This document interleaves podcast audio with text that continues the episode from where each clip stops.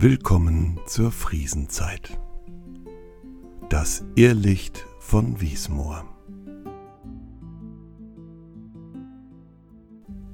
Nur wenige Kilometer östlich des heutigen Stadtkernes von Wiesmoor und eingeschlossen in nebelverhangene Torfmoore befand sich vor etwa 200 Jahren inmitten der Natur ein ungewöhnlich stattliches Anwesen. Die meisten Siedlerfamilien Ostfrieslands litten zu dieser Zeit eigentlich bittere Armut. Und da sich viele Dinge bekanntlich nie ändern, gab es auch in dieser Zeit Menschen, die sich auf dem Leid anderer ihren Wohlstand aufbauten. Eine der wohlhabenden Familien war zu dieser Zeit in der Region weithin wegen ihrer Rücksichtslosigkeit bekannt und gefürchtet. Tamme, Hausherr und Familienoberhaupt, war zwar schon alt, doch er herrschte mit eiserner Faust über sein Gut und unterjochte Angestellte und Familie gleichermaßen.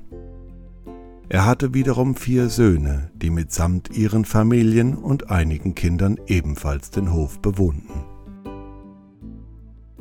Tradition und der strenge Verhaltenskodex innerhalb der großen Familie schweißte alle zusammen wie Pech und Schwefel. Absolut niemand wagte es zwischen Tamme und seine Interessen zu gelangen. Man munkelt, dass das Familienoberhaupt vor nichts zurückschreckte, um seinen Willen zu bekommen.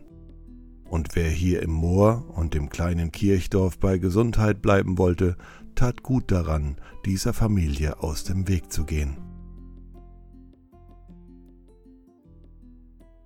Doch wie es das Schicksal will, begann genau in dieser Zeit der Niedertracht eine verbotene Liebe zu erblühen. Der älteste Sohn Tammes, Tjag, hatte eine schöne Tochter, die junge und kreative Emma. Ja, und ausgerechnet sie hatte das Herz eines Fremden erobert, der auf der Suche nach Arbeit durch Wiesmoor gekommen war. Sein Name war Matthias, ein gut aussehender und charismatischer junger Mann, der angeblich weit aus dem Süden des Landes kam. Matthias, ein kräftiger Bursche, half einem jungen Siedler-Ehepaar auf deren Land. Für seine Unterkunft in dem kleinen Haus musste er wie alle anderen hart arbeiten. Jedoch seit er Emma kennengelernt hatte, wünschte er sich, seiner Liebe hier etwas aufzubauen.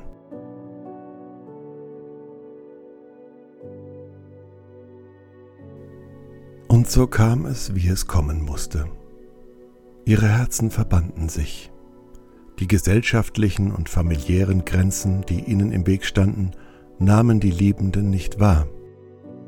Und abseits der täglichen Arbeit nutzten sie jede Chance, sich so oft es geht zu sehen und die gegebene Zeit möglichst zusammen zu verbringen.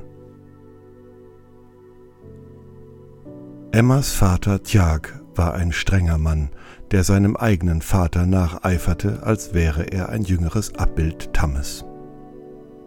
Und als Emma ihm eines Tages von der Beziehung erzählte und offenbarte, dass sie Matthias heiraten wollte, war er wieder erwarten außer sich vor Wut.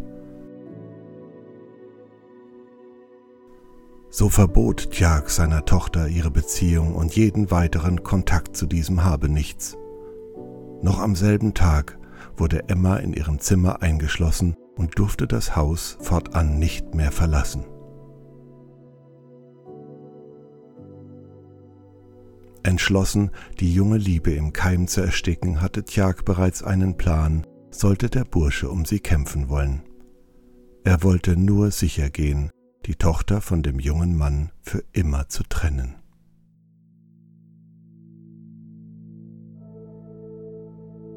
Matthias wartete nun schon zwei ganze Tage und verzehrte sich danach, Emma wiederzusehen. Aber als ihn selbst am dritten Tag keine Nachricht erreichte und Emma seit Tagen auch nicht im Ort gesehen wurde, beschloss er, sich auf den Weg zum Gut ihrer Familie zu machen. Sie hatte es ihm verboten, sie zu besuchen. Aber was sollte er sonst tun? So kam es, wie es kommen musste, und der ahnungslose Matthias, der nichts von der Gefahr ahnte, durchschritt eine Stunde später das Tor des Anwesens weit außerhalb der Stadt. An diesem schicksalshaften Abend hingen dunkle Wolken über Wiesmoor, als Tjag und seine treuen Brüder Enno und Wert ihren finsteren Plan ausführten. Emma hörte ein Gemenge im Haus, Geschrei und Mobiliar, das zu Bruch ging. Kurz darauf war alles wieder still. Sie musste hinaus. Doch so sehr sie tobte, schrie und rüttelte, ihre Tür blieb standhaft und fest verschlossen.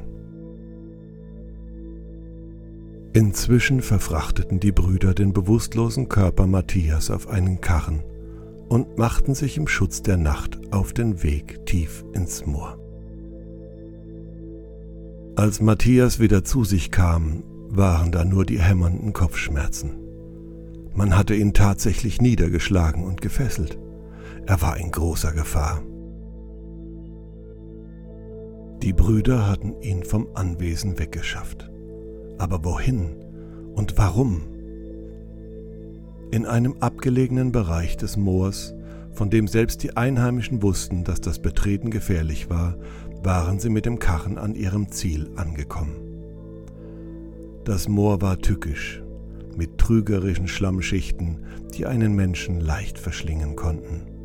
Die Brüder, deren Herzen von ihrer kalten Entschlossenheit verzehrt und vom Einfluss des Vaters vergiftet wurden, luden den Gefangenen grob ab.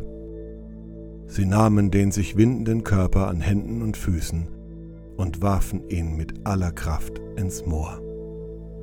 Dann drehten sie sich um und machten sich ohne ein weiteres Wort auf den Rückweg zum Vater und verdammten Matthias zu einem langsamen und qualvollen Tod. Mit allem, was das Mobiliar hergab, schlug Emma auf die Tür ihres Gefängnisses ein, bis die Tür doch irgendwann nachgab. Und als sie ihren Vater und die Erwachsenen nicht fand, schnappte sie sich eine Laterne von der Wand und rannte aus dem großen Haus. Tamme, der sie am Tor des Hofes aufhalten wollte, appellierte an ihre Vernunft und erzählte ihr, dass seine Söhne sich um das Familienproblem kümmerten. Emma spuckte den alten Mann an, und ehe dieser reagieren konnte, rannte sie hasserfüllt in die Dunkelheit davon. Unbeirrt von allen Warnungen und Geschichten von verlorenen Seelen im Moor, lief sie in das Sumpfland, immer tiefer hinein, nur mit einer flackernden Laterne und einer verzweifelten Hoffnung im Herzen bewaffnet. Sie weigerte sich strikt zu glauben, dass ihre Liebe für immer verloren war. Von Trauer verzehrt und von der unsterblichen Liebe getrieben, schwor sie sich, ihn zu finden. Die Minuten wurden zu Stunden und die Nacht langsam wieder zum Tag. Aber Emmas unerschütterliche Entschlossenheit ließ sie nicht aufgeben. Sie wartete durch den Nebel und zerriss sich an den vielen Dornen Kleider und Haut. Sie kämpfte sich durch das verworrene Schilf und rief immer wieder Matthias Namen. Ihre Stimme versagte, sie war bereits heiser, und trotz ihrer tapferen Bemühungen blieb er unauffindbar, verloren in dem unerbittlichen Labyrinth des Torfmoores.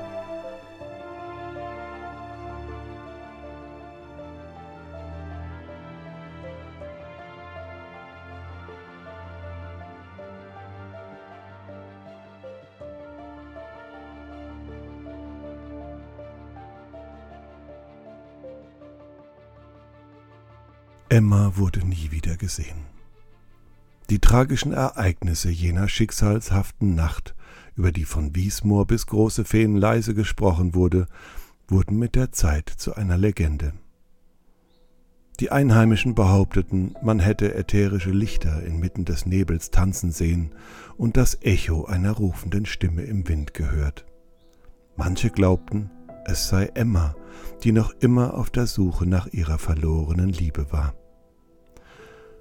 Aus Jahren wurden Jahrzehnte, und Tjag, der nach dem Tod Tammes der neue Hausherr war, wurde nicht nur von den Geistererscheinungen seiner Tochter heimgesucht, sondern auch von seiner eigenen Schuld und Reue. Die Last seiner Taten begann, einen Tribut von seinem alternden Herzen zu fordern.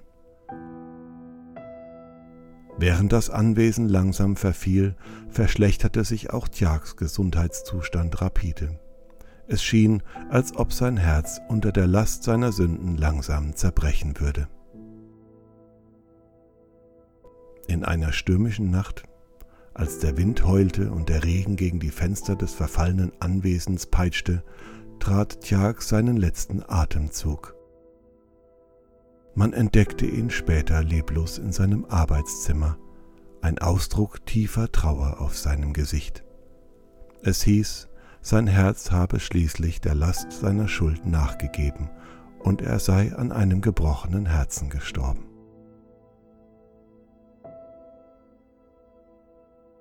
Nach dem Tod Emmas Vater verfiel das Anwesen immer weiter. Der große Saal, einst erfüllt vom Lachen und Opulenz, wurden von Dunkelheit und Melancholie umhüllt. Doch die Legende von Emma und Matthias blieb bestehen. Bis zum heutigen Tag ist das Moor in ganz Ostfriesland ein Ort von Intrigen und Geheimnissen geblieben. Einheimische behaupten hin und wieder flackernde Lichter zu sehen, die im Nebel tanzten, als würden sie von einer jenseitigen Präsenz geleitet das Geflüster von einem Geisterpaar, das für immer in einer verlorenen, aber vergessenen Liebe verwoben ist, hallt immer noch durch das windgepeitschte Moor, wenn wieder dunkle Wolken über Wiesmoor hängen. Und so fesselt die Geschichte der gewissenlosen Familie, der verbotenen Liebe und des verwunschenen Torfmoores von Wiesmoor weiterhin die Fantasie derer, die es wagen, die Geschichte und die Geheimnisse zu erforschen, die unter dem Nebel Ostfrieslands liegen. Diese Legende dient als warnendes Beispiel oder als Erinnerung daran, dass auch die mächtigsten und reichsten unter uns nicht vor den Folgen ihres Handels und der Tragweite ihrer Entscheidungen gefeit sind. Denn wenn wir eines Tages diese Welt hinter uns lassen, werden wir nichts von all dem mitnehmen können, was wir besitzen. Wer dann zurückblickt, den Tod vor Augen, wird hoffentlich vorher erkannt haben, dass nicht der Mensch am meisten gelebt hat, der die meisten Jahre zählt, Nein, es wird der sein, der in seinem Leben am meisten empfunden hat. Und während der Nebel wieder einmal die Stadt Wiesmoor in eine himmlische Umarmung hüllt, endet hier die heutige Friesenzeit.